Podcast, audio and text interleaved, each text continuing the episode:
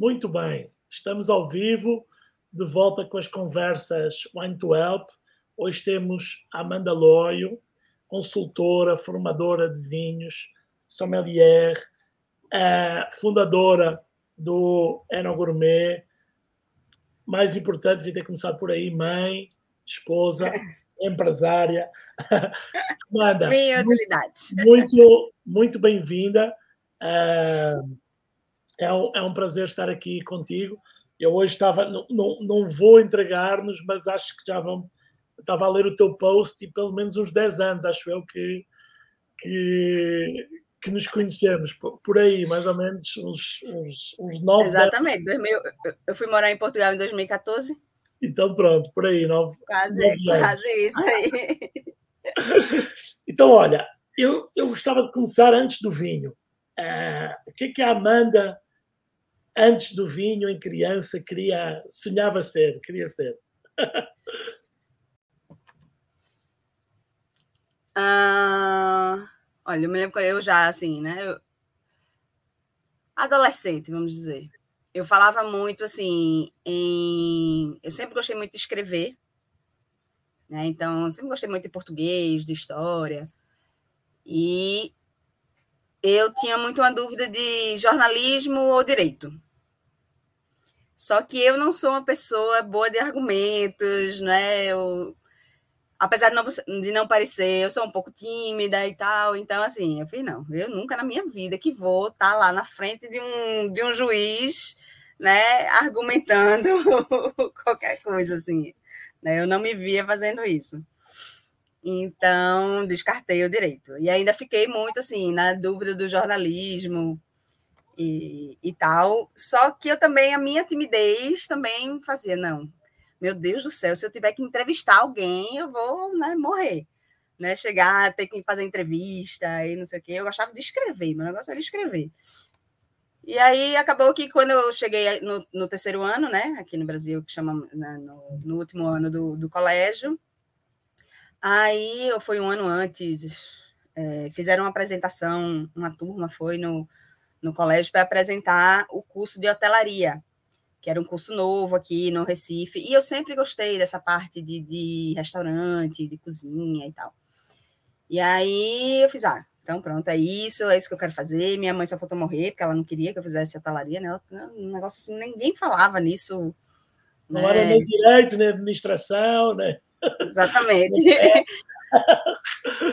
Ela, por que você não faz administração? Não sei o quê, depois você faz uma especialização e tal. Não, não, é isso que eu quero e tal. E, e pro dia, assim, eu entrei em hotelaria muito por conta de alimentos e bebidas, né? Muito por conta de gastronomia, que na época, isso em 98, não se falava muito dos cursos, assim, estava começando. Eu me lembro que é, nessa época, mais ou menos, abri o primeiro curso de gastronomia em São Paulo, ainda fiquei assim, ah, de repente vou para São Paulo e tal. Mas aí teve esse negócio do, do curso aqui de hotelaria, fiz, ah, vou fazer hotelaria. E pronto, e aí foi na, na hotelaria que eu comecei a me envolver com vinho. Né? Então, ainda na faculdade, eu tive meu primeiro emprego é, relacionado a vinhos.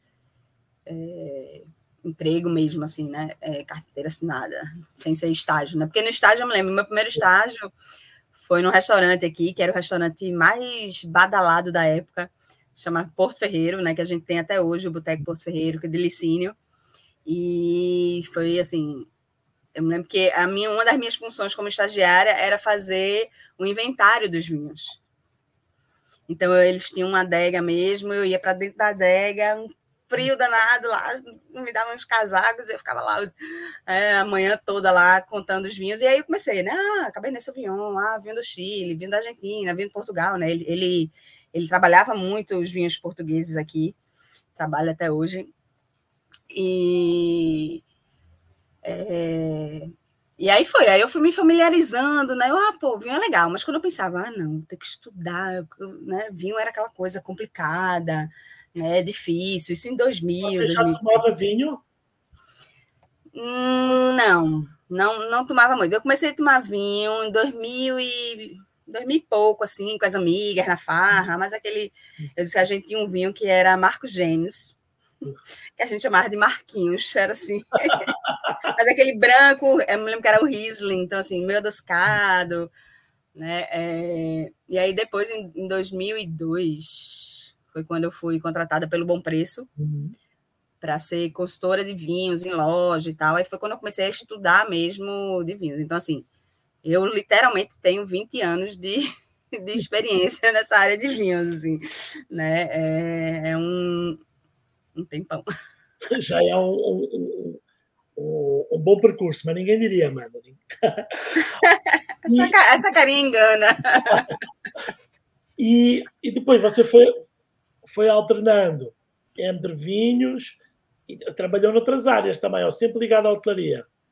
Não. Aí eu, depois desse emprego no, no, eu fiz alguns estágios em restaurantes, né, em cozinha mesmo de restaurante. Né, teve uma época que eu queria é, trabalhar com patisserie, ah, vou para a França, né, estudar lá patisserie e tal. Até que eu li o livro de Anthony Bourdain, Cozinha Confidencial, né? Cozinha. E eu fiz, não, não quero isso. não dá para mim, não dá. Ele contava umas histórias assim, né?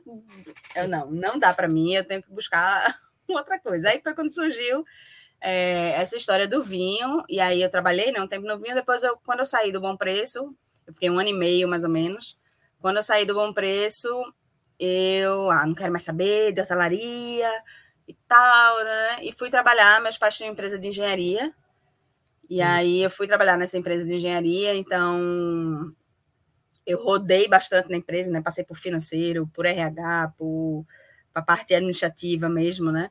É, planejamento, comunicação, enfim. Né? Passei.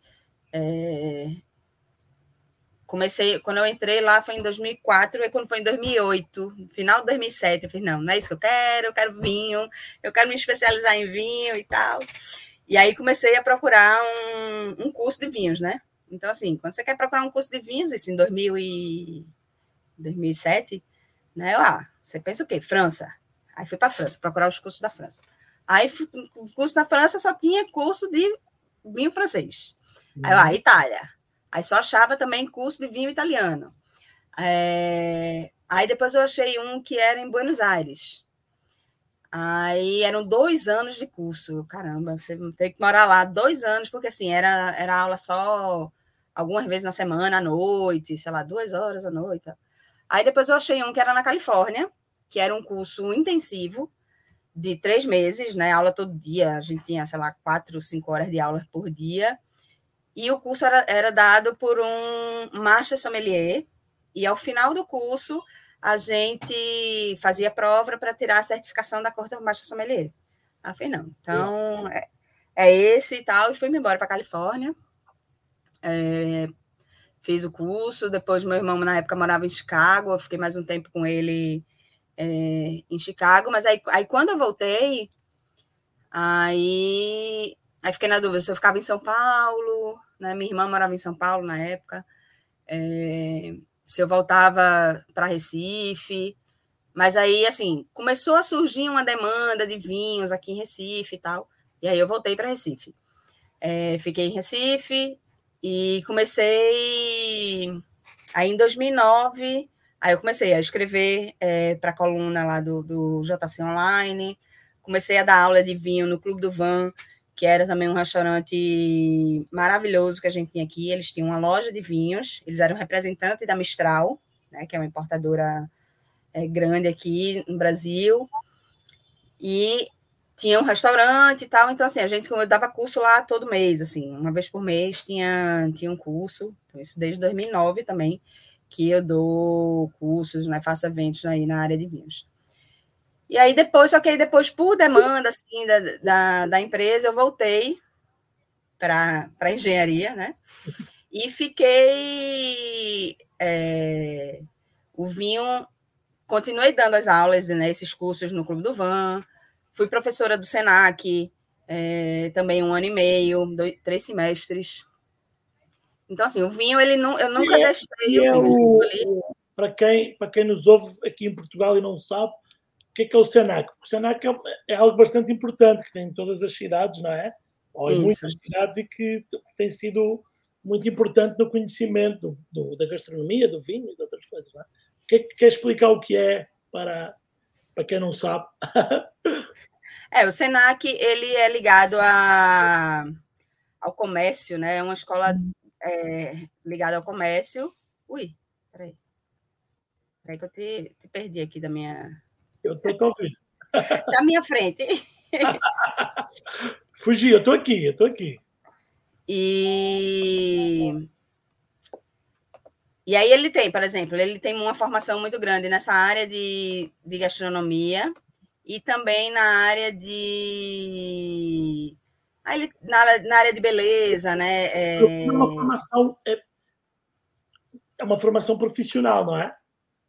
É, ele tem, ele tem, ele sempre foi muito forte para essa formação profissional. Então, por exemplo, ele tinha formação profissional de garçons, é, de, de, de, cozinheiro mesmo, né? O pessoal não era chefe, uhum. né? De cozinheiro mesmo, parte de cozinha, é, e de várias áreas, assim, do comércio.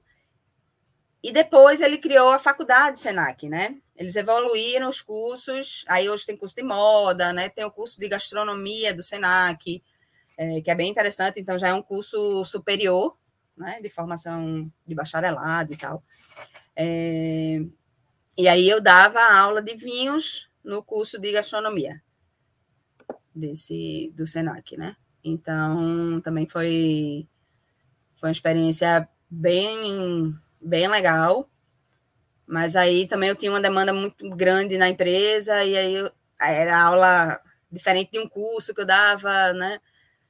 Uma vez por mês ou duas vezes no mês, enfim. É, mas assim, eu nunca vinham, desde que eu tirei a minha, a minha formação mesmo de sommelier, né? O vinho ele nunca mais, nunca mais. deixou de fazer parte da minha da minha trajetória profissional, né? Assim, ele sempre está ali em, em, paralelo. E aí em 2014 é, todo mundo estava falando muito de W7, W7, W7, e, eu, e a minha formação ela era pela Corte mais sommelier, que ninguém conhecia aqui. Hum. Até hoje é pouco conhecido aqui no Brasil, assim. É... E aí eu fiz, ah, vou fazer o W7, né? Aí, aí eu fui para Londres e fiz, porque o W7 aqui, eles, ah, você tem que fazer primeiro o 1 e o 2 para fazer o 3. Eu falei, pô, já tenho um conhecimento de vinho, né? E aí eu descobri que eu podia fazer uma prova online Foi e direto 3, né? E fui direto para o 3, aí eu fiz lá em Londres, né? Passei o carnaval, viajei, passei uns 10, 15 dias em Londres e, e, tirei, né? Fiz o W7. E aí pronto, aí depois voltei, aí quando foi no final, ou meados de 2014 e tal, aí foi quando meu marido realmente resolveu que ia fazer um mestrado em Portugal, né, em Lisboa, na Faculdade de Lisboa. E aí eu fiz, ó, Tchau, vamos embora para Portugal. e aí pronto. E aí foi quando, a partir daí, que eu realmente, 2014, fiquei literalmente só nos vinhos. Meu marido diz para todo mundo que ele foi para Portugal estudar e eu fui beber. não, eu fui estudar também, só que eu não tenho culpa se você estuda direito, que é chato, e eu estudo vinho com uma coisa legal, você conhece gente, pessoas e tal. Exatamente. E a melhor forma de estudar é provar, não é? Exatamente. Por isso, então, não, não, não, é um método, não é, não é culpa sua. Amanda, e já, você já tinha, você hoje tem uma, uma ligação grande a Portugal e aos vinhos e aos vinhos portugueses e é, faz, faz obviamente, depois já vamos falar sobre isso, trabalha com, com vinhos de, de, todos os países, obviamente, mas eu sei que há uma ligação também sentimental é, a, a Portugal nasceu aí nessa vinda para Portugal em 2014 ou já havia uma ligação, já havia uma ligação a Portugal? Recife tem uma herança portuguesa muito grande, né? E é, no começo eu falei do, do Licínio, né? Licínio, que é, é, era português, né? O Licínio faleceu já há dois anos. Uhum. E ele é, ele trabalhou, ele tinha uma importadora né? A importadora ainda existe hoje, mas assim, ele trabalhou muito esses vinhos, ele tinha mais da metade dos restaurantes do Recife eram dele, né? Ele tinha a Casa dos Frios, que é uma instituição quase aqui, aqui no Recife, é, que é uma loja, né, um, uma loja gourmet, né, uma loja de, de vinhos, de, de comida, enfim, de tudo. É, e ele trabalhava muito algumas marcas, né? Tanto que assim, é, o Esporão é muito forte, né? É, aqui no Recife, uhum. acho que muito por conta por conta dele, assim, e outras várias outras marcas, né? Que ele sempre trabalhou muito aqui no Recife. Então eu já estava acostumada. Quando eu fui morar em, em, Portugal, eu achava que eu conhecia vinho português. Né? Quando eu cheguei aí, eu fiz, não conheço nada, assim, né? É um é um mundo eu não conhecia, é, nunca tinha ido, nunca tinha visitado Portugal antes de, antes de morar aí. E realmente eu me apaixonei, eu me, eu me apaixonei pelo país, pelas pessoas. Né? É engraçado, assim, que é, é muito diferente. Meu marido, ele passou um ano indo para a faculdade todos os dias, é, né? Então, ali, ele tinha contato todo dia com pessoas, eu não tinha é, contato com portugueses todo, todos os dias. Mas hoje eu tenho grandes amigos portugueses e ele não tem nenhum, zero. né? Eu digo assim, esse pessoal de, da área de direito é muito fechado, né? Eu sou, formado, eu sou, formado, em direito, mas fugi para o vinho. Não, mas então, veja, o vinho é diferente. Né? Então, assim, o vinho você conhece alguém hoje, né? Conhece um produtor, aí você visita a vinícola, aí sai para almoçar, aí é outra, é outra dinâmica. O, o... Agora há um curso, inclusive, aqui em, em Portugal, agora não me estou a recordar a universidade, não quero, não quero mentir, mas é, acho que é em parceria com a Sograp, que é, no fundo, o vinho como um facilitador eh, social. E, Sim. e na verdade é isso. E agora falando aqui em Portugal, obviamente, que é, mas também é muito um, um alimento, algo que está presente normal, ou seja, há quem se interesse mais por vinho, há quem beba vinho, não tem, não tem grande interesse. Você sente que no Brasil, agora mudando para o, para o Brasil, é, tem mais esse lado hum, social, de tomar um vinho, é, também esse lado da pessoa querer aprofundar o conhecimento, porque é um produto um pouco mais vamos dizer, só me está a ocorrer aí, não queria dizer a palavra elitizado, mas, mas na verdade. Complexo, vamos dizer, né? É, pronto. É, a, a gente ainda tem um consumo muito baixo de vinhos, né? Enquanto Portugal tem aí mais de 50 litros né, por pessoa, a gente está aqui ralando para chegar nos 3 litros, né? Lógico que também não se compara o tamanho do Brasil, né, da população do Brasil, com, com Portugal. Então, então assim, por isso que assim, eu digo que os produtores, para eles, né, os produtores portugueses, para eles qualquer aumento assim, né, de, de um consumo de vinhos aqui, para vocês é um volume muito grande, né? Porque, né, é, estar um bocadinho de mercado aí é, pode ser pode ser um volume muito bom.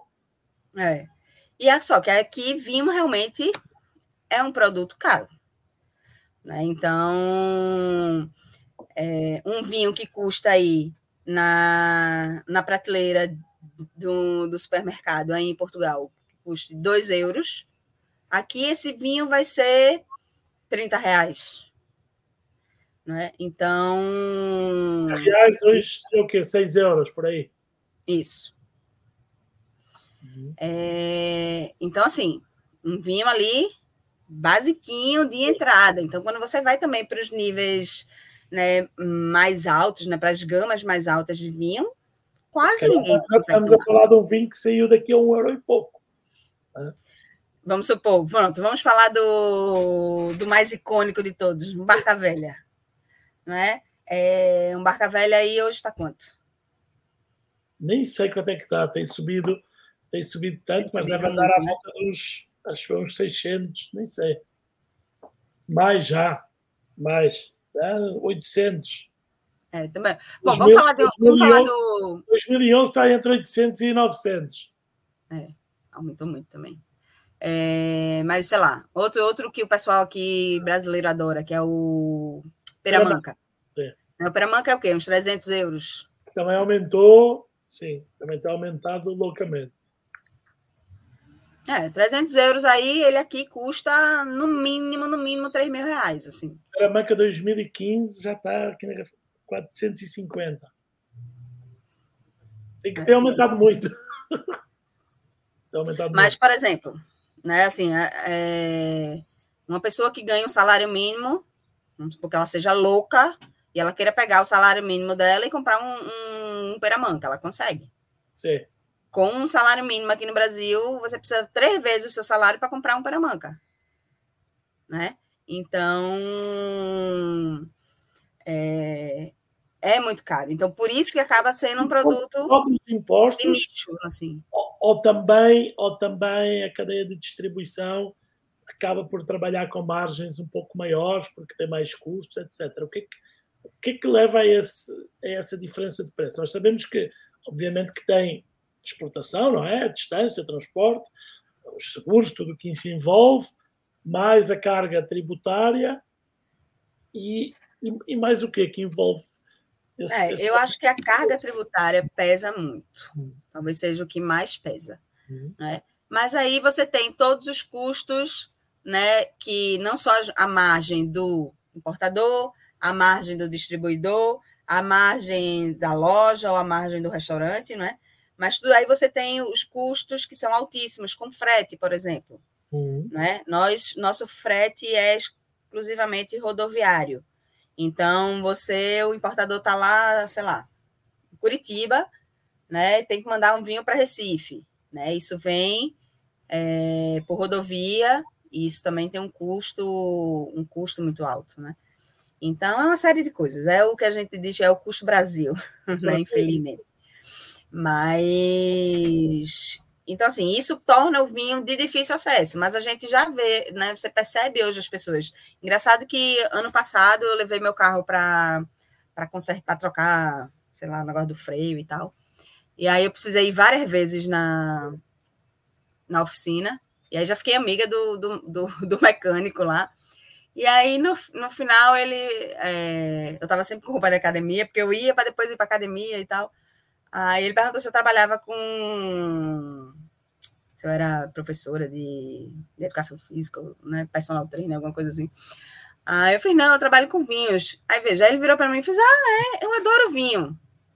Então, assim, eu achei aquilo massa, porque, assim, lógico, o vinho que ele toma, né? Inclusive é um vinho que é um do, acho que é vive ganhando aqueles marcas mais conhecidas e tal, que chama Quinta do Morgado né? Hum. Que é aqueles vinhos adocicados, né? Aqueles vinhos que não são feitos com vides viníferas e tal, né? O vinho de mesa. Mas veja, ele está tomando vinho, ele não está tomando cachaça, ele está tomando cerveja, é. né? E eu acho que isso, isso é legal. Né? Ele está tomando o que cabe no, no, bolso dele, o que cabe no paladar dele, né? Mas isso depois vai, vai evoluindo, né? Então, a pessoa começa tomando esses vinhos mais simples, mais, mais adocicados, né? Depois eu comecei com Marco Gêmeos, também era docinho. então, você vai evoluindo né, no, no, no, paladar. E eu digo que vinho, nos meus cursos, assim, eu digo, olha, vinho é um caminho sem volta, né? Hum. Porque, assim, você não não regride no, no, no na questão do, do paladar, né? Você vai melhorando, melhorando, vai afinando o paladar, depois você vai querer coisas é, mais, assim, vinhos melhores, né? Eu digo que tem uma, tem uma curva de evolução também, né? No começo você quer isso, quer o vinho mais docinho, né? Aí depois você, ah, não, já tá tomando um vinho seco, aí você quer aquele vinho, que eu digo, é o vinho porradão, assim, aquele vinho com muita fruta, com muito tanino, com muito álcool, né? Tudo, muito, tudo muita intensidade. É. Tudo muito intenso. Né? Você passa um bom é. tempo ali nessa faixa. Daqui a pouco você não quer. Eu não consigo tomar esses vinhos. É. Né? Então, assim, eu já estou naquela curva dos vinhos com mais elegância, né? De, de acidez, enfim. Então, com menos extração. Mas, é... oh, oh, você está falando de algo que é muito, muito interessante e de uma forma muito muito muito boa, que é não haver essa essa que às vezes eu sinto que talvez não quem esteja no vinho, mas algumas pessoas que gostam muito de vinho e que, que se interessam muito, às vezes têm um bocadinho de preconceito com o que os outros estão a tomar. Se o outro está a tomar um vinho que, que é barato, que é doce, que é da uva X, Y, Z, um vinho que é da marca tal, ou que é muito intenso, ou que é pouco intenso, ou, seja, às vezes é um bocadinho. É, é, então, se olharmos para as redes sociais, coisa que eu, sobretudo grupos de vinho no Facebook, isso já deixei de, de, de, de fazer, mas houve uma altura que, por curiosidade, se calhar mórbida, ia, ia uh, parece que muita gente vê, olha, sempre os outros são sempre errados no, no vinho. E não é, é um, um percurso que cada um faz o seu percurso. Pode ter ajuda, não é? Nomeadamente você ajuda as pessoas, já vamos falar sobre isso, mas cada um tem o seu percurso, tem o seu gosto, tem, tem a, sua, a sua carteira, não é? Uhum. Uh, e você está a falar de uma forma que eu acho muito, muito interessante, ou seja, ele bebe o vinho que cabe no bolso dele e no paladar dele. Se ele um dia Exato. tiver acesso a provar outros vinhos, se calhar vai querer provar outros, outros vinhos e, e, e mudar um pouco, mas acaba por não ser nem melhor nem pior, não é? É uma... Isso. Eu acho que o que importa é que as pessoas consumam vinho, né? E aí essa essa evolução ela acontece naturalmente, não é? Eu digo isso aí que você está falando são os, os que eu chamo aqui de enochatos, né? Aquela galera aqui, hum. né? Cheia de pompa e, né? Eu já vi gente até medindo temperatura de vinho, pô, sabe, assim, com termômetro, assim, literalmente, né? Não, então, assim, não, não faz sentido isso, né? É, então, eu acho que a gente, assim, eu acho que existe o momento de você, né, tá avaliando um vinho mais tecnicamente, e tá, tem um momento que você está aproveitando, né? É, mas, assim, as pessoas, eu, assim, eu noto muito, aqui no Brasil, de uma forma geral, aqui em Recife, muito forte, é, as pessoas bebem muito as marcas. Né? Vão no que já conhecem, então, assim, é difícil é, você, às vezes, trazer coisas novas para o mercado. Aqui a gente tem uma importadora aqui, aqui no Recife, que é, é uma distribuidora aí em Portugal. Né? E eu estava hoje começando, indo para uma reunião. Aqui pode falar tudo, é Wine Concept. É Wine Concept. E, assim, não, tava... não, não, não, há problema de falar de marcas, nomes, tudo. Sim.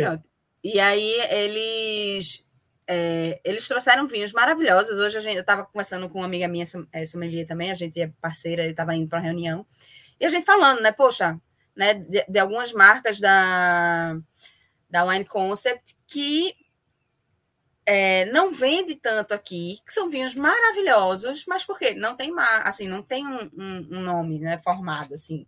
Então, a, até que as não, pessoas.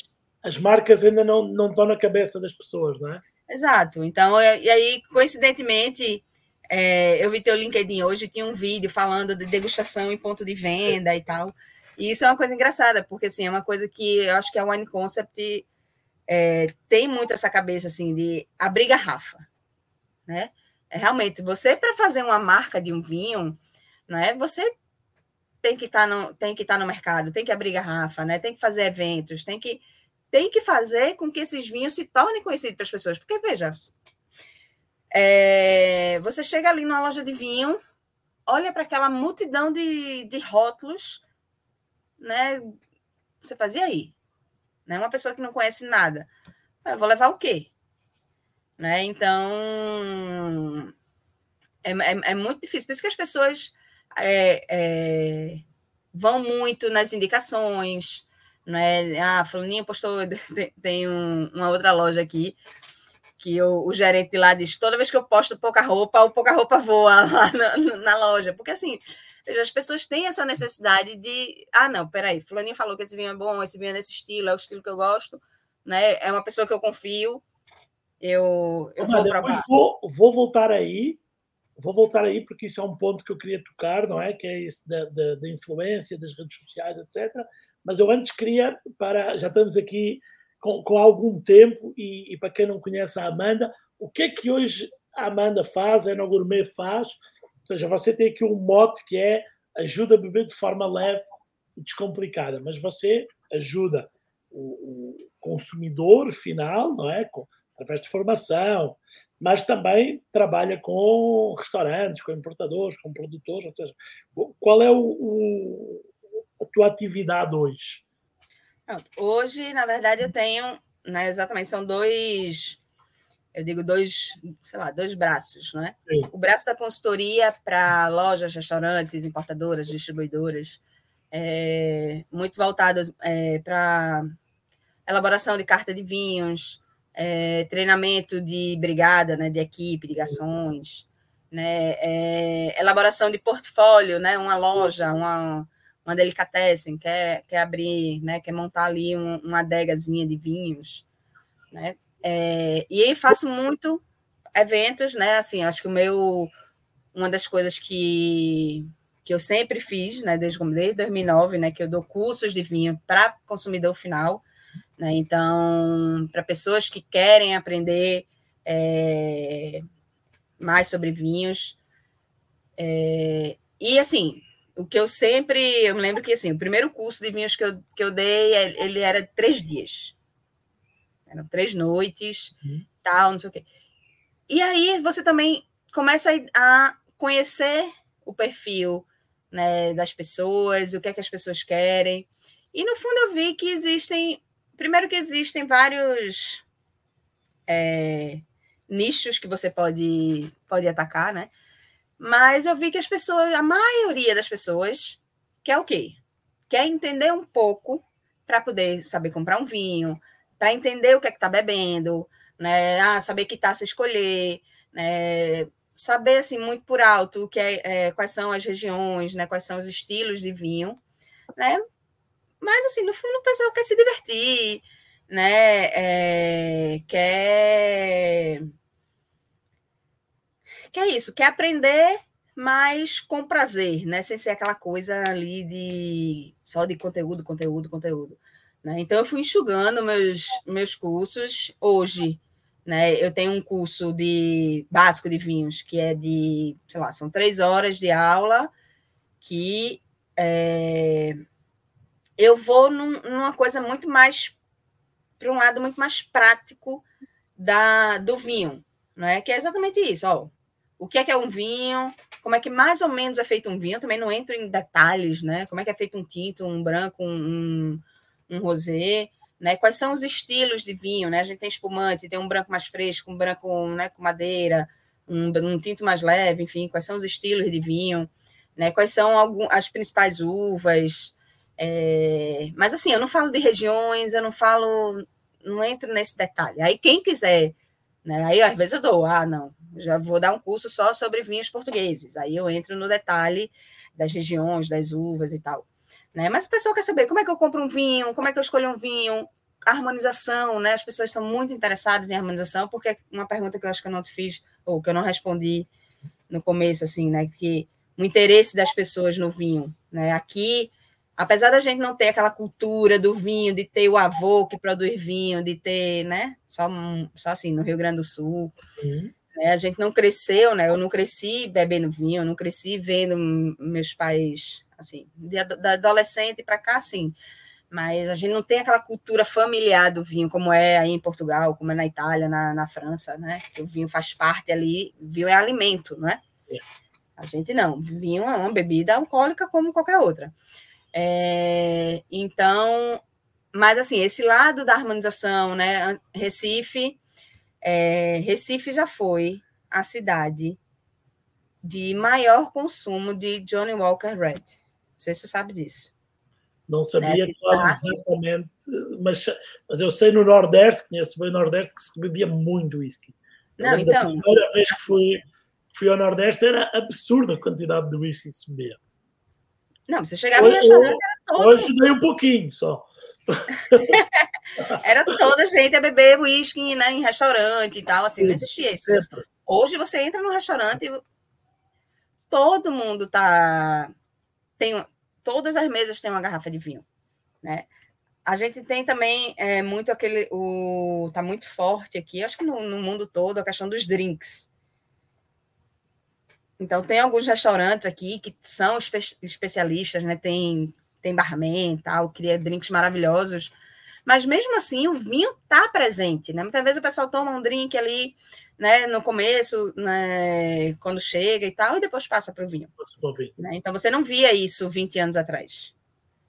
Né? Isso é uma coisa acho que, que mudou bastante. Então, assim, o meu, a minha, o que eu mais amo fazer é isso. Por isso que eu escrevia sobre vinhos, por isso que eu tenho um Instagram de vinhos, né, que era tentar trazer o vinho de forma leve, sem essas regrinhas, né, sem as enochatices, né, fazer com que as pessoas consumam vinho. Ah, quer tomar um vinho na praia? Tome. Né, quer tomar, levar um vinho para um piquenique. Vinho não precisa de, né, daquela coisa do momento especial. Né? A gente pode. Existem estilos de vinho. Existem um vinho pra, existe um vinho para cada ocasião, né? Então, então, Existe hoje isso, Existem hoje, desculpa interromper, até formatos de as latas, tudo, que permitem que o vinho seja consumido em, em, em momentos que não era tão fácil de, de, de consumir com, com, a garrafa tradicional, não é? Sim, sim.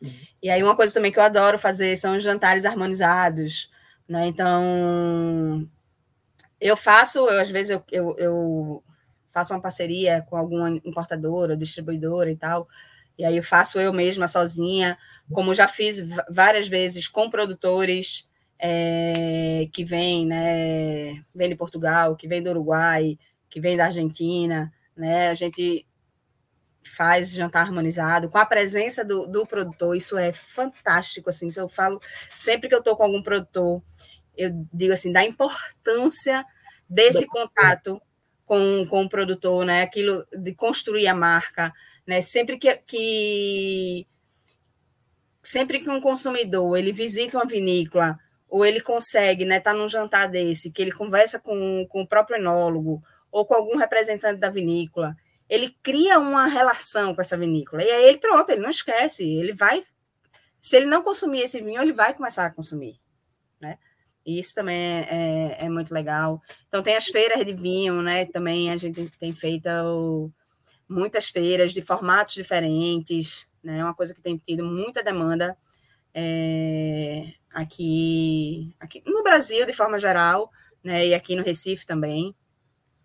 Né, que então assim eu tenho muito esse alguns eventos e cursos que são destinados para consumidor final, né? E tem essa veia aí da consultoria né, para ajudar também os restaurantes e o mercado de vinhos a crescer, né, e a expandir. E tem, e tem você estava a falar disso, não é? Tem crescido bastante, ou seja, você hoje, além do, do, do que se vê nos restaurantes que já tinham vinho, pessoas que antes estariam a beber whisky, a outra beber e estão a beber vinho, muito restaurante que não pensava que há 10 anos em ter vinho, que hoje tem vinho. Não é uhum. muito local de venda que não teria vinho que hoje tem vinho. Ou seja, é muito mais fácil hoje encontrar vinho na cidade brasileira do que era há 10, 15 anos, não é? Sim, com certeza. Né, até a gente tem muito os barzinhos, né? Que são. É, eu não sei como é. Não tem um lugar parecido. O que, é que teria em Portugal assim que seria igual aos é, barzinhos aqui? É, que é isso, é, é, é, são lugares que as pessoas vão para beber, para conversar, né? não necessariamente para comer, para comer algo, né? Então, assim, isso era local assim, de Tem alguns, tem, de repente, parece que Lisboa e Porto, etc., foram invadidas só por wine bars, mas a verdade é que existem bares só também. existem bares para tomar uma cerveja, para tomar whisky, para tomar. Pronto. O, e, assim, e hoje aqui... foram, foram um bocadinho como vocês dizem aí, gourmetizados. É, pronto, pronto. Não, e aí os bares hoje também oferecem, né? Lógico que não é uma super carta de vinhos, mas sempre tem um, uma, uma opção, né? De, de, sei lá, dois, três vinhos brancos, um tinto, enfim. É, que isso é uma coisa também que, graças a Deus, né, tem mudado bastante, assim, né? Recife é uma cidade super quente, é, verão o ano inteiro e as pessoas só queriam tomar tinto, tinto, tinto, tinto. E hoje em dia, assim, é incrível. É, tem, um, tem um restaurante que eu dei consultoria, que assim, que é forte, veja, é um, é um lugar que é um jardim, né, ao ar livre e tal, e o forte deles é a venda de branco e rosé. Né? Mas se você fosse alguns anos atrás, teria que ser tinto, porque as pessoas só queriam tinto. Mas tem a ver também com, com a maturidade não é, do, do, consumidor e também com aquilo que você estava a falar há pouco, não é? Daquele momento em que a pessoa quer é, intensidade, não é? Quer impacto. Então, e, e, também no imaginário, o vinho é tinto. Não é? Do consumidor que não costuma consumir o vinho é tinto. Exatamente. E as pessoas começam muito, né, quando começam a beber vinho, acham que o tinto é melhor do que o branco. Né? Tem muito essa essa questão aí do tinto sendo melhor que o branco e hoje a gente assim, né, hoje não, mas é, a gente sabe, nós, né, que trabalhamos com vinho, a gente sabe que não, não é isso, né? Existem tintos e tintos, existem brancos e brancos e e acho que cada um tem o seu momento. E rosés, espumantes, fantásticos. Olha, temos aqui duas perguntas que vão um bocadinho no mesmo, no mesmo sentido. Aqui alguém que assina sueca para quatro jogos. Eu já, já falei com, esta, com este senhor, eu esqueci-me agora do nome, é o Adelino Pereira, exatamente. Uh, mas ele aqui no YouTube é, é o Adelino. Quais os caminhos possíveis para colocar um ovinho de marca exclusiva em Recife eu vou ler a pergunta também do Luís Marques, que vai no mesmo sentido também. Que é, Amanda, um abraço Luís, um abraço Adelino. Amanda, qual o conselho que darias a uma marca que pretende entrar no mercado brasileiro? Passos básicos para que as pessoas percebam o mindset do mercado. Fazer aqui um enquadramento, o, o Adelino tem uma marca de vinho, o Luís tem uma agência de comunicação que comunica eh, a MBA Creative, é, é uma, é uma empresa que não faz só vinho, mas faz muito, muito vinho. uhum. No fundo, eu acho que podemos não generalizar Recife, é, é, é falar do, do, do, Brasil. Eu tinha essa pergunta, não é? Para os portugueses perceberem qual é o passo, porque há aqui sempre a figura do importador, não é? Alguém que tem que tomar a decisão de trazer o vinho, não é? Isso, isso. Hum. É... Eu acho que é isso. É, é encontrar um parceiro né? É, que inicialmente pode ser um representante que vá atrás, que busque importadoras, uhum. que tenham o perfil do vinho que, que querem trazer, não é? Porque, veja, de novo, né? Brasil é um mundo, né? Então, é, as cidades, né? As regiões, elas também se comportam, se, se comportam de maneiras diferentes, né? Um pouco. Uma coisa que assim que eu tenho percebido em vários é, produtores, principalmente quando são produtores menores, é que eles têm buscado pequenas importadoras, pequenas importadoras em, em regiões estratégicas, uhum. do que pegar uma importadora que faça o Brasil todo. Né? Isso, isso eu acho que é um, é um ponto que é bem, que é bem válido. Tudo olhar né? para o Brasil como um continente e não como um país, não é? Exato, é. Muitos Brasis, não é? E aí hoje você vê, né? Tem várias importadoras menorzinhas que conseguem, né? Principalmente quando é um vinho de, um, de uma gama mais. Assim, essas vinícolas menores, normalmente os vinhos são mais caros, né? São vinhos de produção mais limitada é, e tal. Então, assim, é sempre bom que tenha um vinho que seja o vinho de, de combate, como a gente diz aqui, né? Aquele vinho que vai, vai gerar fluxo, né?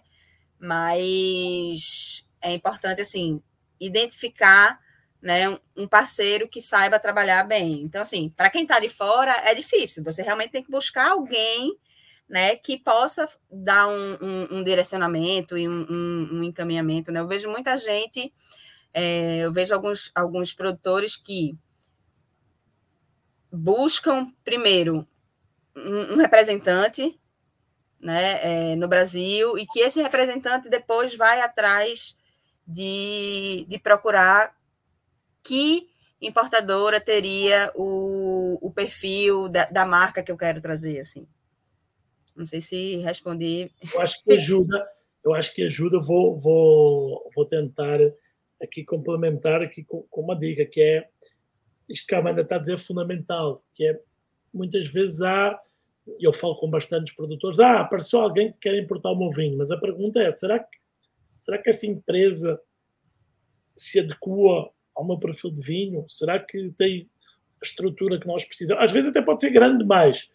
Sim. Se, se, se, se faz o. se combina, se há um match, se, se, se tem a mesma, a mesma percepção do mercado, que é, tem os mesmos objetivos para a marca, vão colocar nos sítios, nos locais que nós desejamos colocar a nossa marca. Então são muitas perguntas que é preciso fazer, às vezes, antes de embarcar de cabeça, sabendo que o produtor quer vender vinho e se aparecer uma oportunidade, às vezes quer agarrá-la, mas tem que ter alguma, alguma cautela. E o Luís, eu penso que aqui a pergunta do Luís vai um pouco mais além, que é também um bocadinho perceber como, como é que se consegue criar marca e, e, e eu penso aqui muito, e penso que o Luís também, ou seja, com, com orçamentos gigantes é mais fácil, não é?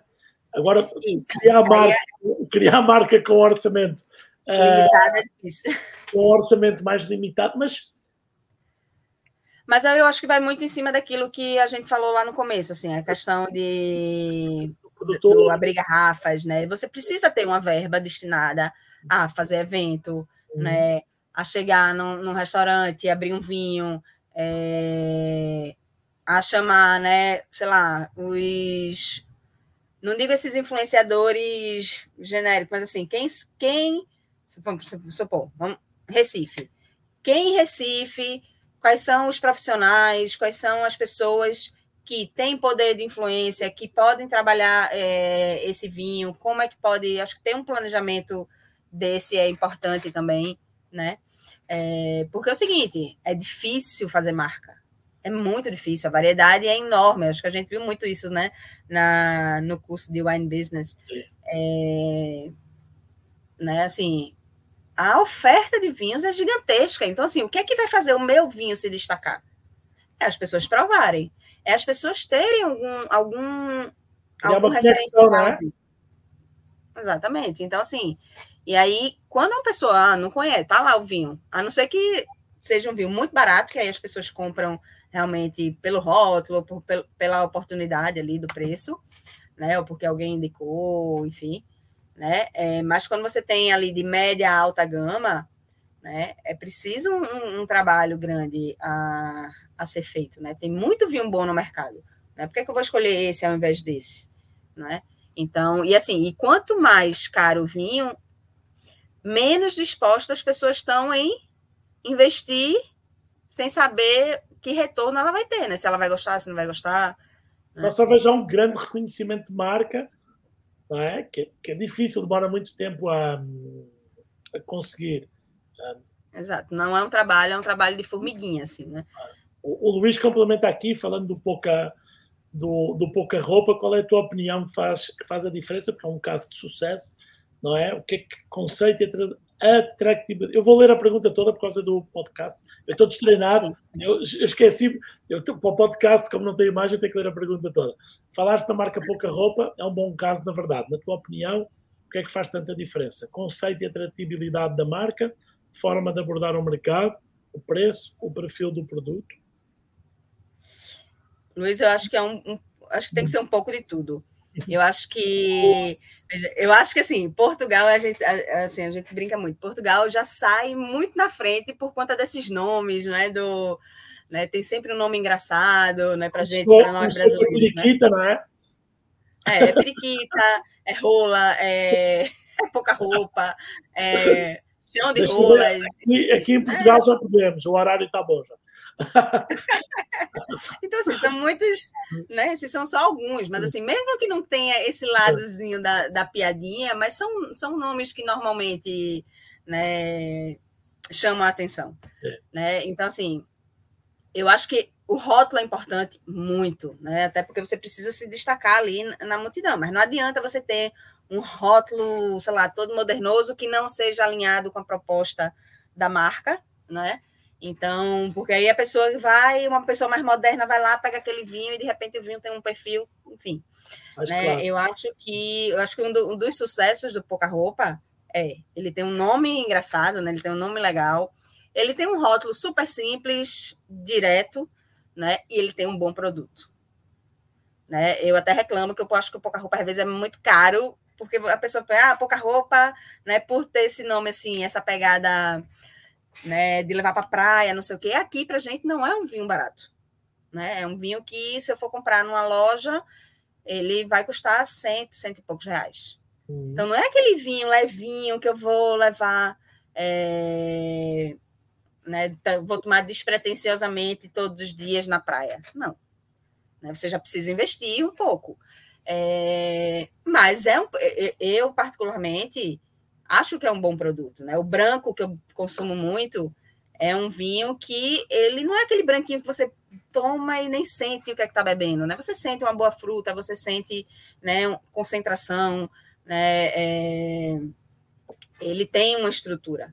Então, eu acho que ele consegue alinhar bem esses conceitos. Né? Ele tem um conceito moderno, ele não vai para esse lado da esculhambação, assim, né, do, né, ele, ele, apesar de, de ser pouca roupa, ter um rótulo mais descontraído, ele tem, né, criaram agora recentemente o perfil só do pouca roupa no Instagram, né, então para um público mais jovem, mas querendo ou não, pouca roupa faz parte de João Portugal Ramos, que é uma linha muito clássica, que é um, um, um produtor, né, que que é mais clássico, que não vai né, para essa linha mais moderna e tal.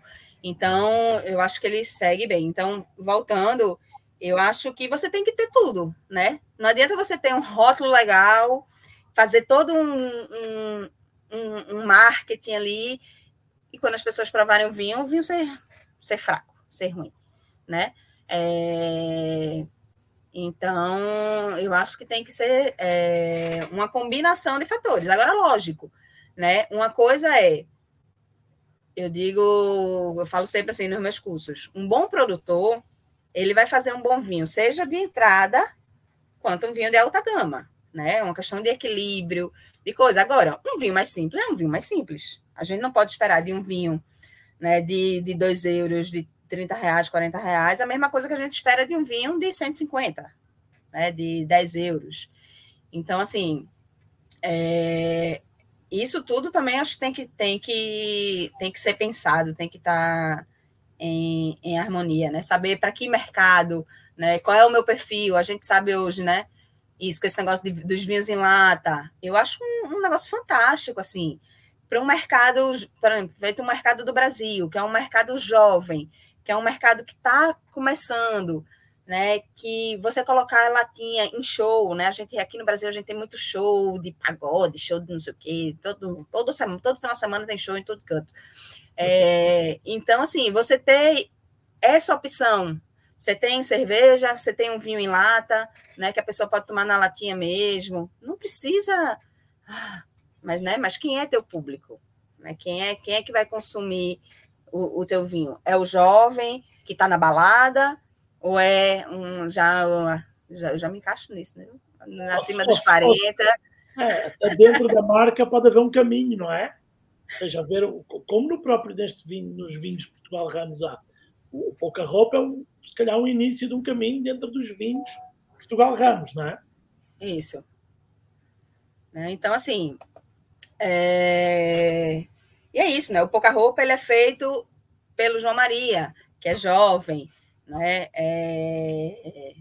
Não é o João Portugal Ramos a fazer um vinho que não tem, né? Que, que tem essa pegada jovem. Acho que né? é, um, é uma outra coisa. De, tem, tem uma, de... uma, uma, história. Amanda, e depois do vinho, depois do vinho estar aí, pronto, vendo que há um, um bom fit com o importador, tudo, que é que o produtor, o que, é que a equipa do produtor tem que fazer? Tem que ir ao mercado, tem que. Então, o que, é que tu achas que, que é o caminho? Eu acho que aí é que mora o, o erro né, de, de muito produtor, né? Assim, começou a importar. Acabou, não, não acabou por aí. Você tem que vir, tem que visitar. Pô, não é? É, é o pós-venda, não é? Tem que ter, tem que ter esse, esse, esse contato. Primeiro, se não é importadora também, vai deixar, vai trabalhar mais os vinhos que, de quem está ali, né, em cima. É, o, o mercado também precisa dessa atenção, né? Então, assim, as equipes de venda, seja do distribuidor, seja do lojista, seja a equipe de garçons, precisam conhecer, é, conhecer esses vinhos. É, o consumidor precisa, então, assim, aquilo que a gente já falou, né? Não é só. Porque tem muito, muito produtor também que vem, aí vai. Visita a loja, visita, visita é, restaurante, faz o comercial, mas não. Veja, tu já, já pagou passagem, já está aqui. Faz um jantar para consumidor final. Quem vai comprar teu vinho é o consumidor final. Então é ele que tem que também criar um elo com, com, esse, com esse produto, né? Com, com esse produtor. Então, eu acho que isso, isso é, é, é, importante, assim, eu bato muito em cima disso, assim, de visita de, de enólogo, de visita de representante da vinícola, né, de estar junto, é, de ver o que é que, né, o que é que tem que ser feito, onde é que precisa melhorar, né, ah, estou com venda é, no varejo, mas não estou com venda no, no on-trade, né, nos restaurantes. Né? Então, assim, o que é que eu preciso trabalhar? Né? Hoje a gente também estava falando de uma de uma da adega lentejana, assim, que tem, eu acho que assim, alguns dos melhores rótulos portugueses e não, assim, não estão trabalhando bem esses esses vinhos no, no em restaurante assim, você não vê mais os vinhos da adega lentejana, tirando EA e Cartucha, né? É, as outras marcas todas, você não chega e encontra é, um vinho, sei lá, um Quinta de la Rosa num restaurante, né? um Choca-Palha, enfim, quais milhões de outros que... Oh, mas isso também, isso, isso, também é fruto um, um, pouco, e agora não indo aqui ao caso específico, mas do... do nasceram muitas importadoras, ou seja, e houve, houve consolidação do, das grandes com os grupos de digital, de e-commerce. Cru, Wine.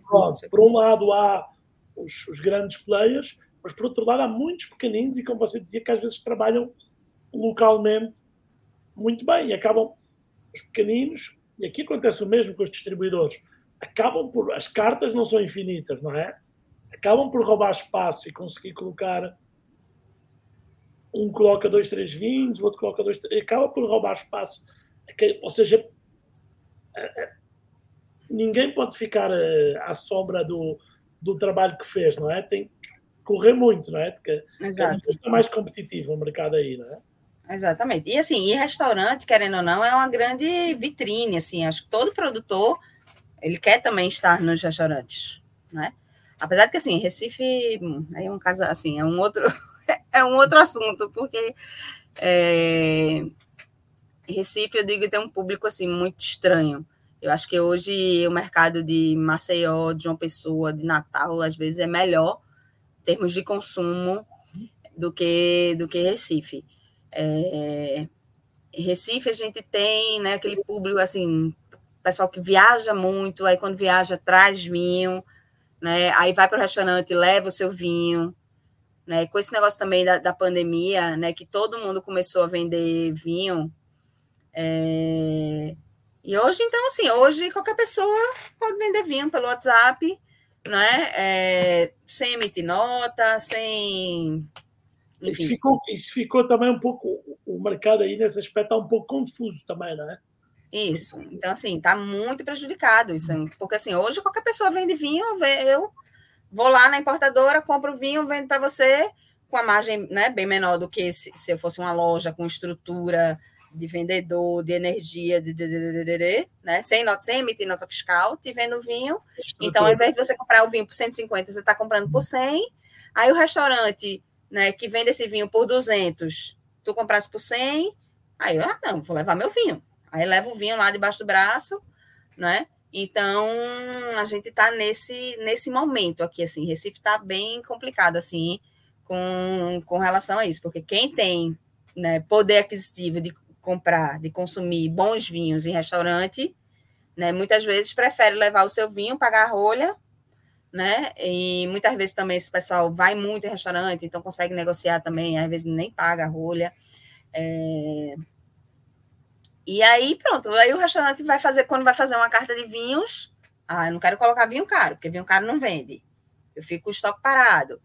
Ah, isso é uma bola de neve, assim, é um, é um problema grande, assim, que acho que as pessoas perderam, são duas coisas, perderam a vergonha de levar vinho, Sim. né, para o restaurante, de chegar lá com seu vinho, e segundo isso, assim, né, acham que o restaurante, né, que realmente a maioria super aplica, né, em cima, acho que poderia ter, ter uma visão mais, mais consciente, assim, né, de, de não aplicar demais no, na margem do, dos vinhos, né, mas é assim no mundo inteiro, então, assim, não tem... Não tem É, todo, local do mundo que você vai, restaurante, vinho é caro, né?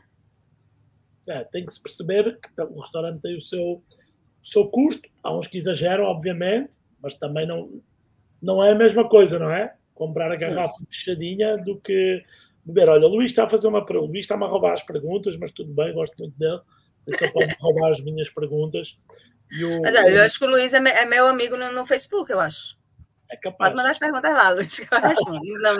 Não, manda no no na mensagem lá do coisa que eu não vejo. Luís na tua opinião, como se pensa a médio prazo a consolidação dos vinhos portugueses face aos vinhos Chile, Argentina e, claro, não esquecer o Brasil, que está a entrar cada vez mais na corrida da, da, da produção. É, veja, eu digo, eu sou suspeita para falar, né? Como a gente já falou, tem uma relação assim, né, muito grande com Portugal. Mas eu acho que assim, quando, quando alguém vem me perguntar, ah, Amanda, dá uma dica de vinho, que vinho? Olha, a chance de você errar com um vinho português é infinitamente menor do que você errar com um chileno ou um argentino, por exemplo. Tá? Então é muito mais fácil você comprar um chileno ruim, né? E do que um, um, um português ruim. E eu acho que muito por conta da questão dos cortes. Como é que você chama? né? Corte, blend. Do, sim, A do, mistura de castas. ah, agora Né? eu, próprio, eu próprio fiquei no corte e no, e no blend. É. Já vou, outro- já vou lembrar da, da, da palavra portuguesa. Sim. Então, é, né, porque isso ajuda muito, né? Você consegue mascarar né, defeitos da, da, da uva né, com outras uvas. Né? Então, um- né, aquela uva esse ano tá com muita acidez, eu boto outra que tenha menos, né? Tá com muito tanino, eu boto outra que. Enfim, né? Tudo isso aí que a gente sabe das vantagens de, de fazer um blend. Né? Do que quando você só tem Cabernet, Merlot, Carmené, Malbec, Sauvignon Blanc, enfim. É, E outra coisa, o, o, o vinho português, ele agrada muito o paladar do brasileiro. De novo, o, o brasileiro também tem, né? Aqui em Recife a gente tem, no Rio de Janeiro é muito forte, né? Essa herança portuguesa, né? Então, é, a gente Também tem né, a ligação mesma língua, a gente tem uma relação, muito mais do que tem com a Argentina, por exemplo, né? Que a gente odeia o futebol. é uma ligação sentimental, não é? É, exatamente, né? Então, assim, e no- por exemplo, com a Argentina, por exemplo, a gente tem aquela coisa, amor e ódio ali, né? Os brasileiros amam ir para a Argentina, beber vinhos argentinos, mas quando fala de futebol, agora, exemplo, tá, agora eu tenho, tenho vários amigos brasileiros que me, que me enviam mensagem na Argentina a beber vinho, porque está muito barato, não é? Tá, tá bem barato. Estive lá agora em, agora em julho e, assim, maravilhoso. Mas, assim, então, assim, o Chile tem todas as. é, as regalias, né? Tem, tem uma série de, de acordos comerciais com o Brasil, né, que diminuem a carga tributária. Então, é muito mais fácil, é, é muito mais barato, né? é, um vinho chileno entra no mercado com uma carga tributária muito mais baixa do que um vinho europeu, por exemplo.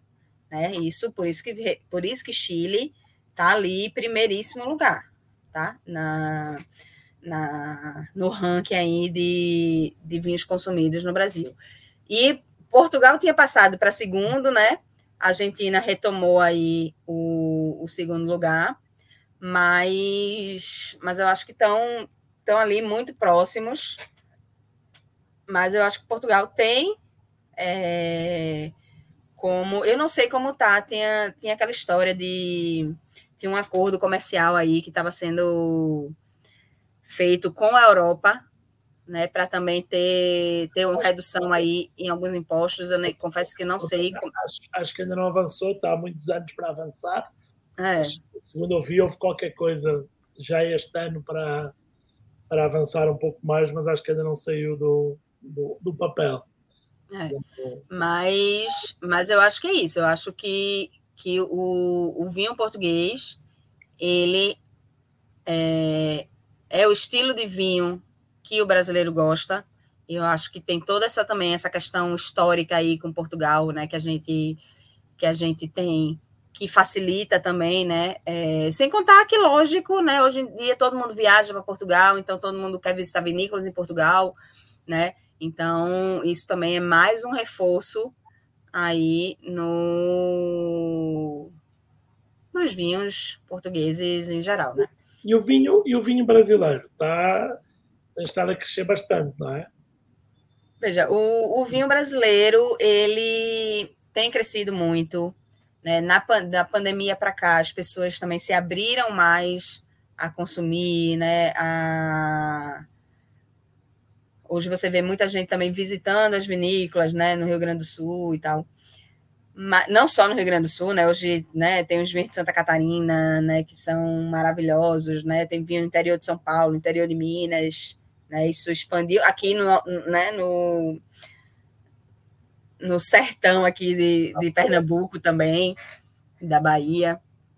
Né? Então, assim, é, tem crescido, mas eu ainda sinto aquela coisa assim: se o brasileiro tiver que escolher entre um vinho nacional e um vinho importado, ele vai no vinho importado. A não ser que sejam pessoas com conhecimento muito grande e que queiram realmente conhecer, uhum. né? É, então, assim, hoje tem muito aqueles grupos de confraria, tal. Então, assim, você vê essas pessoas querendo provar coisas diferentes, né? E aí procurando realmente muito esses vinhos nacionais, né? A gente tem os espumantes que aí, assim, realmente a qualidade dos espumantes brasileiros, eu acho que, que o Brasil hoje consome muito é, o espumante nacional, né? Porque eu acho que ele tem um custo bom e uma qualidade excelente. Mas para vinho ainda, se um brasileiro tiver que escolher ali, tá olhando ali, porque veja, a gente não tem nem os impostos em cima dos vinhos brasileiros são mais altos do que de repente os do Chile. Então, assim, é, a gente não tem competitividade no mercado. Então, assim, você vai chegar lá, um bom vinho nacional hoje você não consegue comprar por menos de 100 reais. Né? Então, aí você vai no mercado e tem 500 outros chilenos, argentinos, portugueses mais baratos, entendeu? Amanda, eu, eu, não te quero roubar muito mais tempo, mas você falou aí de algo que, que é interessante e que, é um, que acho que é um fenómeno muito, muito brasileiro, que são as confrarias. Claro que cá existem confrarias, mas é algo mais, normalmente, mais formal. Também existem informais, mas seja, o espírito é o mesmo, mas no, no Brasil há muitas confrarias. As pessoas, como é que funciona? É um grupo de amigos que se junta, uh, porque há, há, há confrarias de, de tudo e mais alguma coisa, não é? E veja, tem as confrarias que só tem no chato querendo mostrar quem bebe é. mais e quem traz o rótulo mais caro e quem não sei o que, não sei o que, né? Mas eu acho que tem muita é. confraria de realmente de pessoas que, por exemplo, se você chegasse aqui no, né, no Brasil, dez, sei lá, não digo nem 10 anos, 5 anos atrás, as pessoas só iam conhecer Douro e Alentejo, né? Uhum. E vinho verde, Casal Garcia, né? Não sabe, ninguém sabe Primeiro que assim, né? Nem em Portugal o povo sabe direito o que é vinho verde, né? Aquela história de que você pega uma carta de vinho está lá. Vinho, vinho branco, vinho verde, vinho rosé, né? É uma, isso é, um, é, um, é, um tema, eu tenho que fazer um, um, debate aqui sobre isso, porque isso é um tema longo. Porque, Exatamente.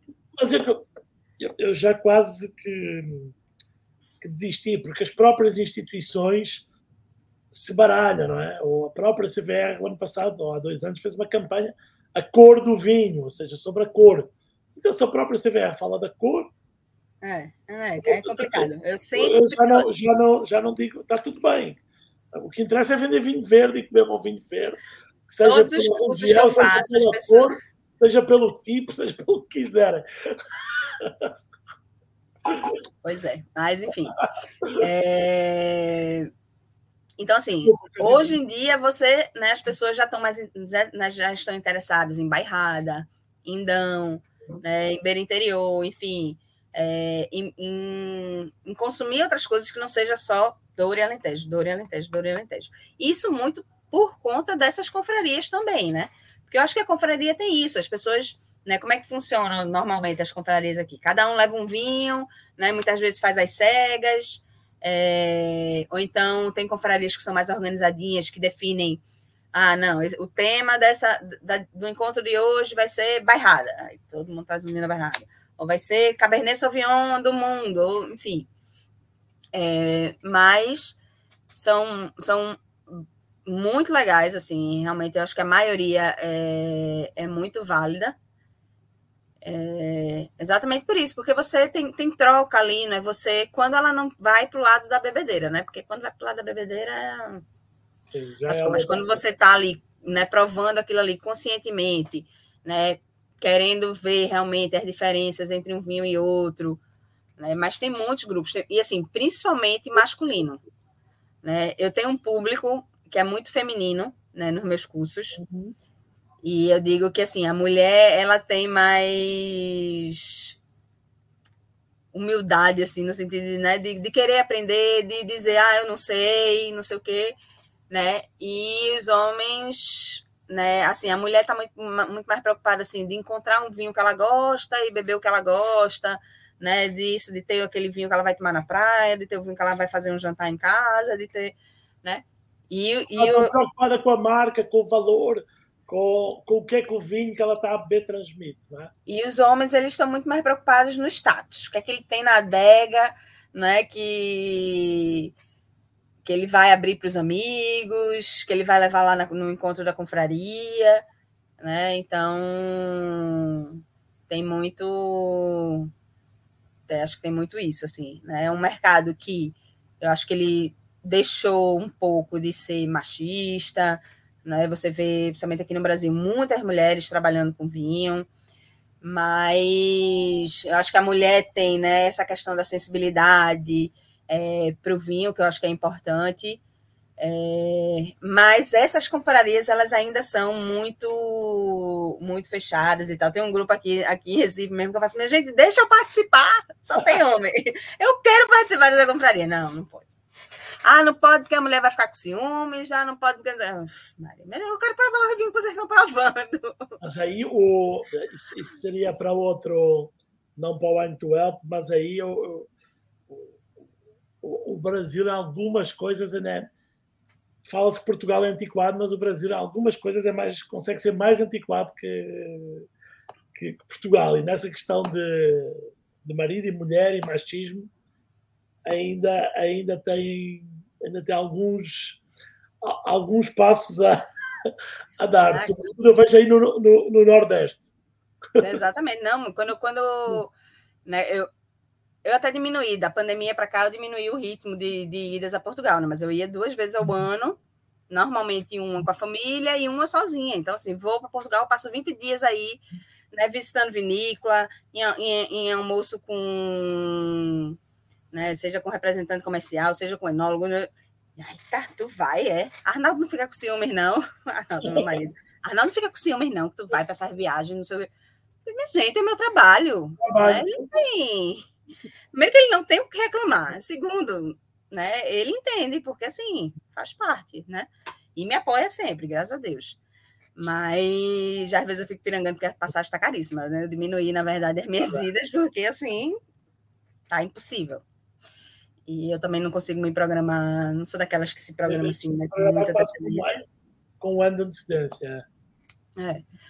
Aí, mas assim, Estou morrendo de saudade. Eu queria ver se eu ia agora em outubro, porque eu fui em julho do ano passado. Né?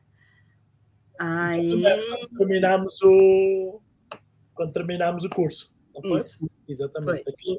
calor como está agora de novo. Exatamente. Aí eu fujo, viu? Eu não, sinto, não sinto um pingo de falta desse calor lisboeta, não. Olha, queria, queria falar aqui do, do último tema antes das perguntas finais, que é o, a internet e o, o, digital, estávamos a falar aqui em off antes, mas, mas tem tido um papel muito importante no, no consumo de vinho do, do Brasil, ou não? O, esta, esta, propagação do conhecimento, mais certo, mais errado, não interessa, mas fala-se muito de vinho. É, Isso. Empresas, as pessoas individuais, os, os influencers, Como é que, como é que tem sido isso?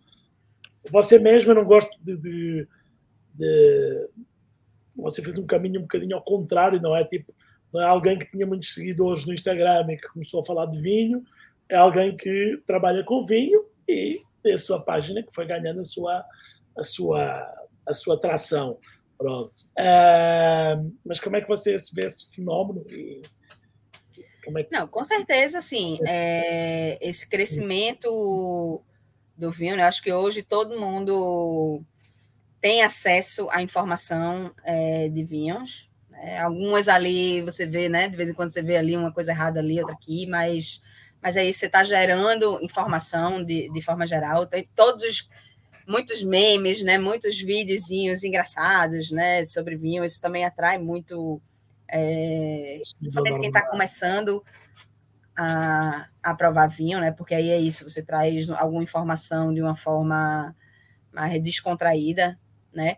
As próprias importadoras, né, as próprias lojas de vinho, elas também fazem um trabalho grande, né, nas redes. Então, e sem contar assim, eu acho que não dá para falar, acho que a gente até conversou sobre isso no lá no curso de Wine Business, assim, não dá para falar de venda de vinhos online sem falar da Wine, sem falar da Evino. Que, inclusive, uma coisa que eu fiquei sabendo, assim, que a Evino faz, que foi você que, que levou lá para aula, que é aquela loja que eles têm. É... Sim, que está sendo online, virtual. Sim, é, é um. É como se fosse uma loja, mas que está em direto no site deles. Você tem um sommelier que está ali na frente de uma câmera, né, tirando dúvidas, não sei o que, isso é um negócio fantástico, né? Então, é, esse negócio do clube, né? O clube de vinho da Wine. É, se você perguntar, ah, mano, o que, é que você acha? Eu digo, não assim, tipo assim, né? Mas ele trouxe muita gente na pandemia para o mundo do vinho, né? E aí, querendo ou não, ele tem, né, que tem a revistinha que traz, traz conteúdo Mais e tal. Então, 300 assim, mil sócios, é uma, para a nossa realidade, então, é uma loucura. É. É uma loucura. Aí, e aí, assim, o, Brasi o brasileiro, né? Eu me lembro desde o Orkut. Vocês lembram do Orkut? Desde o Orkut, o, o brasileiro já dominava as redes, assim, né? Então, assim, eu acho que, inclusive, o Orkut acabou por conta dos brasileiros. Exato, é isso que eu ia dizer. O brasileiro não só tem a capacidade de dominar, como exterminar redes. exatamente, né? E, assim, quando, quando eu vi que agora parece que você pode responder no Instagram com alguma figura, não é? Falei, pronto. Lá vem o Orkut, que o brasileiro vai acabar agora o, o Instagram, mas enfim. É, e aí eu acho que é isso, né? Você tem. A pandemia trouxe negócio dos cursos online, né? Do, dos conteúdos em si, né? Da venda online de vinhos, né? Seja site, seja isso, um link do WhatsApp. É né? É, tem o, você deve conhecer, né, que é o Educa Vinhos, né, assim... Excelente trabalho. E disseminou isso aí, né, de que todo mundo pode vender vinho. Né? Eu discordo em alguns pontos, é. mas... Eu não, é... vou, eu não vou, não vou tecer comentários que eu sou um pouquinho concorrente. é, mas assim... É então, assim, tudo isso fez com que as pessoas realmente tivessem acesso. As pessoas hoje têm acesso a muita informação sobre vinhos. Né? E eu acho que isso é, é muito legal. Quando você falou assim, ah, Amanda, teu, teu site, né, que eu desativei e tal. Eu quero voltar, até porque, assim, às vezes tem coisas que eu acho que só o Instagram ele não, né, o Instagram eu acho que é para uma coisa mais rápida e então, tal. Mais né? denso, não é? Conteúdo sobre o vinho que é mais que é mais denso que as redes sociais, não, não com blog ou um site, não, não acaba por ser também uma rede, um, um formato de rede, não é? Mas, mas o, estas redes mais instantâneas não, não permitem algum tipo de, de conteúdo, não é? Isso, até, até para você poder procurar, né? No, no, Instagram você não consegue é. né, procurar com tanta facilidade alguns conteúdos, informação. Não é uma rede de pesquisa, assim, não, não é uma rede de pesquisa. Assim. É, é uma rede muito instantânea, é. né? De você pegar aquela informação ali, uma coisa que eu, Amanda, preciso trabalhar, a questão de vídeos. Aliás, eu, eu não faço, eu não, estes lives não são feitos no Instagram por conta disso, que é para eles poderem ser vistos daqui a um ano, dois anos, dez anos, quando as pessoas quiserem, podem acessar facilmente, encontrar, ir à procura. Uhum, exatamente. Aquela pessoa. É, isso. E aí eu acho, aí eu sinto falta disso, entendeu? De, de ter um lugar que eu possa ter, colocar mais informação, né? Fazer outras coisas. Então, preciso, é uma coisa que eu preciso. Aliás, eu conheci-te pessoalmente em Portugal, mas depois comecei a, a, seguir o que escrevias. E, e agora, confesso que entretanto a gente vai perdendo já, passa tudo para o Instagram. E fui à uhum. procura e, e, não encontrei, assim, mas tu tinhas que um dia. É, exatamente. Inclusive o nome era Enogourmet. Enogourmet, exatamente. Quando eu, quando eu criei o Instagram, já criei né, com o mesmo nome, que era o nome da coluna lá no, no JC Online. Então, assim, é, esse nome eu criei, né, quando eu voltei da, da Califórnia, que eu queria escrever sobre vinhos e tal, então eu queria, na verdade, dar consultoria. Assim, na verdade, eu, como eu gosto muito de comida, então, assim, para mim, vinho, né, eu gosto muito de falar sobre harmonização e tal, então, assim, é exatamente porque eu acho que a parte de comida, ela, ela é tão importante quanto o, o vinho, né, assim estão muito eh, interligados. Olha, o Luís tem aqui uma pergunta, esta eu não tinha. Última pergunta: como vai ser possível trazer mais mulheres para o mundo dos vinhos? Até porque é uma brilhante influenciadora e hoje temos grandes mulheres a gerir grandes vinícolas em Portugal, Itália. Eu vou acrescentar no Brasil, também já vi que há, que há mulheres à frente de algumas, de algumas vinícolas, etc. Como é que. Eu, não vou responder, não vou, não vou, não vou contribuir, contribuo depois, mas como é que como é que continuamos a, a, a trazer mulheres para o mundo do, do vinho? Eu acho que pelo exemplo, na verdade. Eu acho que ter essas mulheres nessas posições, né, as grandes enólogas que vocês têm aí em Portugal, eu acho que isso já é um grande exemplo para a nova geração que está chegando. Né? É... O, aqui no Brasil, né? A gente tem muito, mas assim, a gente é, é muito fácil perceber que a mulher ela está muito mais no papel de educadora, de gestora, do que no papel do sommelier, do escansão em si, né? Daquele que está lá no, no, restaurante, que eu acho que esse é... acaba que a mulher às vezes temos principalmente aqui no Brasil, temos em São Paulo, Rio, né, temos grandes mulheres que estão à frente de, de, de, do serviço de vinhos em restaurantes, né? Mas muitas ainda ficam né, um pouco com receio, né? Ainda é um né, aquela coisa assim do, do machismo, né? Ah, vou trabalhar à noite, né? Enfim, com todo tipo de cliente ali, né? Chegando, querendo ou não, assediando, enfim. É, tem questão de filho, né? É, isso tudo dificulta é, esse negócio de, de trabalhar à noite. A verdade é uma coisa que eu também reparo, nunca tinha pensado nisso, mas você estava a falar, eu estou pensando, nos restaurantes no Brasil, a partir de um certo patamar de restaurante, de qualidade, vê-se muito poucas mulheres, independentemente de ser sommelier ou não, a servir à mesa. É, é uhum. muito mais garçons homens do que. Isso. Do que, Só do aqueles que... que... são mais descolados, assim, você vê ainda. Não, é, os mais grandes, de mulher aquele, e... aquele restaurante mais tradicional, etc. Vê-se muitos homens, aqueles salões gigantes com muitos homens. Isso, isso. É. Não, é, não, é, não é tão comum assim você realmente chegar e ter garçom, uma garçonete, não é? E, ou uma sommelier é, à frente dos restaurantes né? Então, acho que muito isso tem aí um pouco de desse machismo aí, é, da coisa da mulher, né? Não trabalhar à noite, né? Deu, teve, teve menino para criar, enfim, uma série de coisas. Mas tem muita Mas, mulher, você comunicar muito bem sobre vinho no Brasil. Mas é isso, eu acho que a, a, é, hoje a gente tem muitas mulheres nessa parte mais da educação, ou na gestão mesmo de comercial, né, de, de, de importadoras, né, de distribuidoras, é, tem bastante, né, de enólogas, eu acho que a gente também tem, tem crescido esse número aqui no Brasil, é, e eu acho que é muito, assim, o papel, assim, a responsabilidade, né, é, da, por exemplo, das enólogas, né, ou das, das sommeliers, é isso, é fazer com que o público mais jovem é, siga esse essa como é que se diz? Esses exemplos né, de mulheres que desbravaram vamos dizer.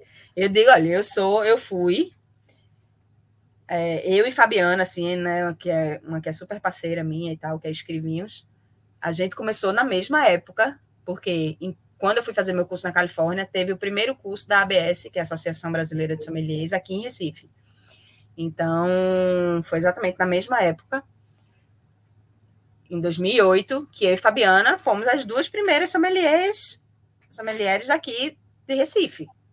Né? Só tinha homem, poucos também, que também não tinha, em 2008 também não tinha é, essa quantidade toda de pessoas né, formadas em, em, em vinho e tal.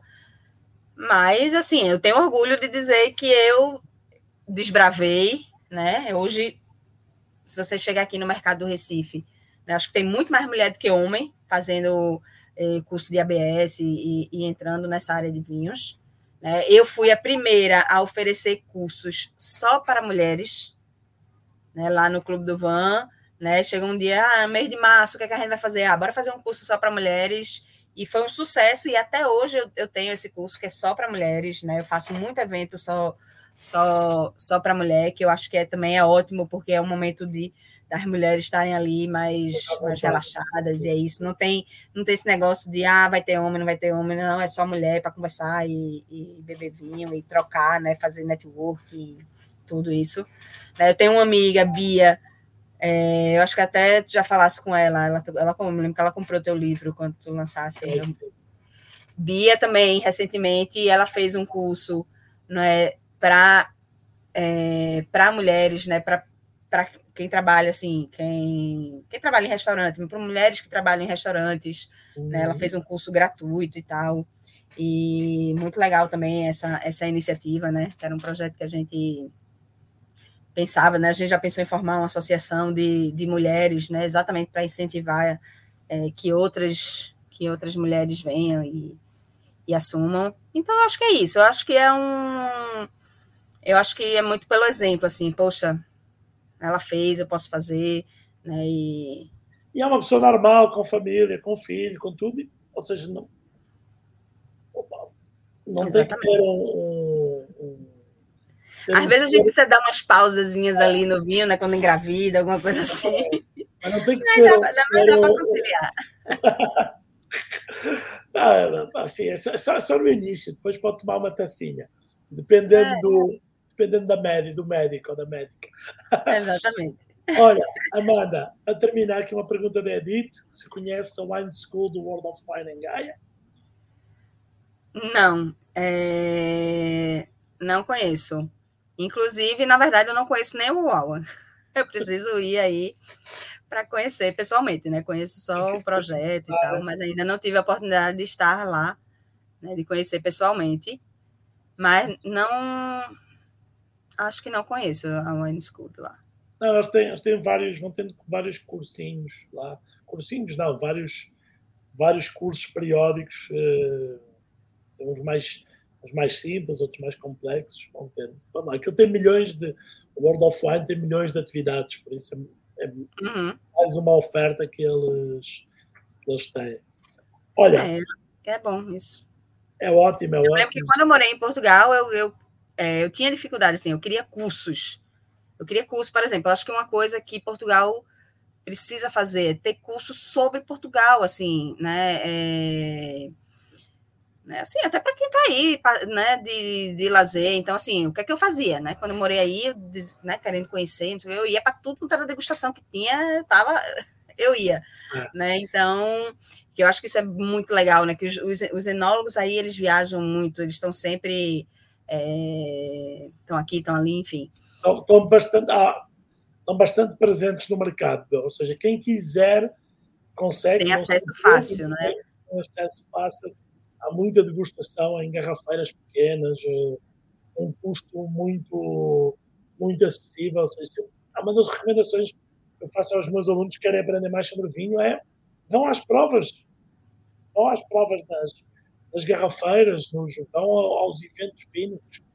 Há milhões. Tem a sala de provas ali da, da, da Vinhos de Portugal também, tem muita coisa legal. A própria sala de provas da Vini Portugal tem eventos regulares e tem sempre vinhos à prova. Ou seja, é muito, muito. Não é difícil. E hoje é para Portugal inteiro que há eventos de vinho. Ou seja, não é, já não é preciso estar só em Lisboa, Porto, lá. Mas eu sinto falta de, de um curso assim, ó. Vamos falar só sobre vinho português, todas as regiões portuguesas, um curso hoje, mesmo, uma formação mesmo. Nada, você está está a entrar por caminhos difíceis para você.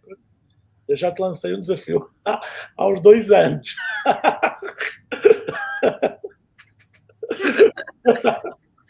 Pois é, esse é outro, esse é outro que não sai, que não sai da gaveta. Não, se coloca em trabalhos. Mas é verdade, é verdade, é algo que eu penso bastante. É, é, faz falta, existe, existe também vamos, existe formação da, da Vini em Portugal, eh, vão existindo muitas formações, mas faz falta um, um curso estruturado sobre para quem quer aprender sobre vinhos de Portugal, sem ir para a escola de, de uhum. para a escola de hotelaria, para o curso de descansão, não é? Ou seja, Isso. Pronto. Exatamente. Olha, perguntas, perguntas fora do, do vinho ou dentro do vinho. Nunca sei. Um talento, um talento que não tens e gostarias de ter. Um talento que eu não tenho. É, esse, assim, de lidar com esse de, de, editar vídeos, de fazer não sei o quê. Então, muitas vezes eu deixo de fazer, porque eu faço, ah, eu não sei fazer, não vou fazer direito. E era um talento que eu queria ter, assim, essa parte mais de comunicação, assim, de criatividade, de criar uns vídeos, assim, interessantes. Olha, uma, uma viagem, uma viagem de sonho que tenhas feito ou por fazer, pode ser no vinho ou fora do vinho. Veja, eu não conheço a Toscana. Okay. E é há muitos anos, assim, uma viagem que. Tem várias, né? Mas, assim, eu acho que a Toscana tá ali no, meus, no top 1 de uma viagem, assim, todo ano eu faço. Esse ano eu vou, esse ano eu vou e ainda não fui. Olha, por, por fim, um, um conselho para a Amanda, que começou a trabalhar em vinho lá há 20 anos atrás. Um... Ah, Maria.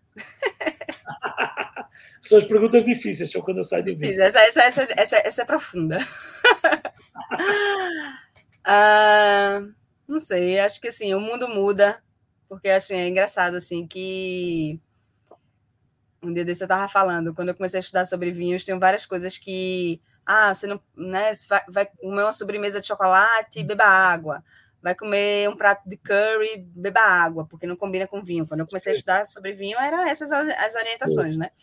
É, e acho que tudo muda, né? A gente, um perfil muda, né? O mundo muda, a gente vai aprendendo coisas novas e vê que nada é, eu digo que no vinho tudo é relativo, né? Então, assim, a Amanda de antigamente achava, de antigamente, achava que era muito aquela, né?